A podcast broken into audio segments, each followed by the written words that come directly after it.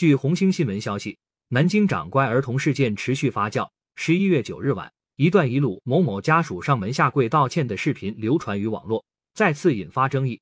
十一月十日晚，一段长约三十一分钟的事发当晚完整监控录像曝光。在此过程中，卢某某妻子一直从中调节，将孩子带到一旁查看伤势，用手在老人胸口处帮老人顺气，并向民警解释称：“我们两家认识，关系还挺好的。”据报道，当事人鲁某某被刑事拘留后，南京市玄武区检察院称已提前介入案件。一名邻居表示，曾与男子家属上门调解，但未能成功。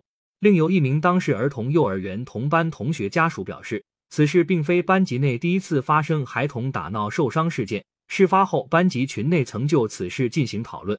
十一月十一日，红星新闻记者走访了事发小区周边，有邻居对记者表示，自己也参与了当事双方的调解工作。该邻居对红星新闻记者表示，自己在十一月九日晚曾陪同卢某某家属到被长乖男童家中道歉，他们想要和解。我唯一的想法也是让双方和解，大家心平气和的，该赔偿就赔偿。但那晚对方还是不愿意接受调解。对于事后该道歉视频流出一事，该邻居表示自己也遭遇了网友的骚扰，很多人给我打电话问视频里的那个人是不是我，但是我不后悔，我做的是好事，只希望他们和解。另一位邻居对红星新闻记者表示，当事两家人关系原本不错，他作为邻居和两家都很熟，但我们作为邻居不偏不倚的来说，鲁某某太冲动了。给家人给老人带来了巨大的伤害。我也有小孩，我理解他的心情，但打小孩的做法太不理智了。此外，红星新闻记者联系到一名当事儿童幼儿园同班同学，该名儿童对记者证实了两名当事儿童确实因为争抢玩具而打架。该名儿童的家长对记者表示，这并非是该班级内第一次发生孩子打闹受伤事件。在其为记者展示的班级微信群聊天记录中，记者发现，在长乖儿童事发当天一早。有一名家长发消息称，其孩子在昨天做游戏时被另一名孩子弄伤手指。同时，该家长还表示，事发之后，幼儿园班级微信群中曾对此事进行了讨论。有家长质疑称，绳子、尖锐利器是否是幼儿园的物品？园方是否尽到了看管义务？其还表示，自己孩子在前段时间被不稳定的攀爬架砸伤。也有家长表示，最近孩子们相互打闹，小磕小碰情况频发。为了班上所有孩子的安全，建议园方给出一个调整管理方案，但并未有园方老师在微信群中进行回复。对此，红星新闻记者多次致电该班级班主任，但电话均未接通。此前，据百姓关注报道，玄武区教育局回应称，孩子在幼儿园有矛盾很正常，判定对错不应该牵涉家庭，他们已向幼儿园提出相关整改意见。监控录像显示，十一月八日十九点二十五分。鲁某某带着妻子、孩子来到唐女士家，将唐女士家孩子叫出来后进行口头教育。在接下来的两分钟内，他反复强调小孩子不能打人，听到没有？两只耳朵听到没有？小孩子并未明确回复。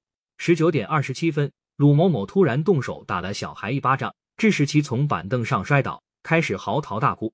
见此情形，爷爷拿起蓝色塑料板凳扔过去，又高举餐桌旁的木椅想要砸过去。被鲁某某一把推开，跌倒在地。十九时二十八分，鲁某某再次问小孩：“你回答我，你以后还打不打人？不打了，好，要的就是这句话。”小孩缩在奶奶怀抱中，不住哭泣。此时，奶奶称：“报警，报警！”同时，鲁某某向老人大声说：“不好意思，但我真的忍不住了，我没忍住，你打我干嘛？”十九时二十九分，爷爷拿出电话报警。十九点三十分，鲁某某离开唐女士家。在鲁某某离开后，爷爷奶奶高声质问着鲁某某的妻子，一度推开其想要搀扶的手。十九时三十一分，爷爷坐回凳子上，不停按压小腿处。在小孩的哭喊声中，爷爷又冲入厨房，奶奶冲进厨房阻拦爷爷，嘴里喊着“没必要，没必要”。而鲁某某妻子则竭力安抚老人的情绪，将椅子恢复原位。十九时三十三分，被打孩子父亲进门了解情况。十九点四十三分。四位民警相继到来，鲁某某一同返回唐女士家中。爷爷再次起身欲走向厨房，被众人拦住。随后，民警向双方了解了情况，双方仍争执不下。被打孩子父亲态度比较冷静，向民警解释情况，展示伤情。你看，把我们家小孩脸打的。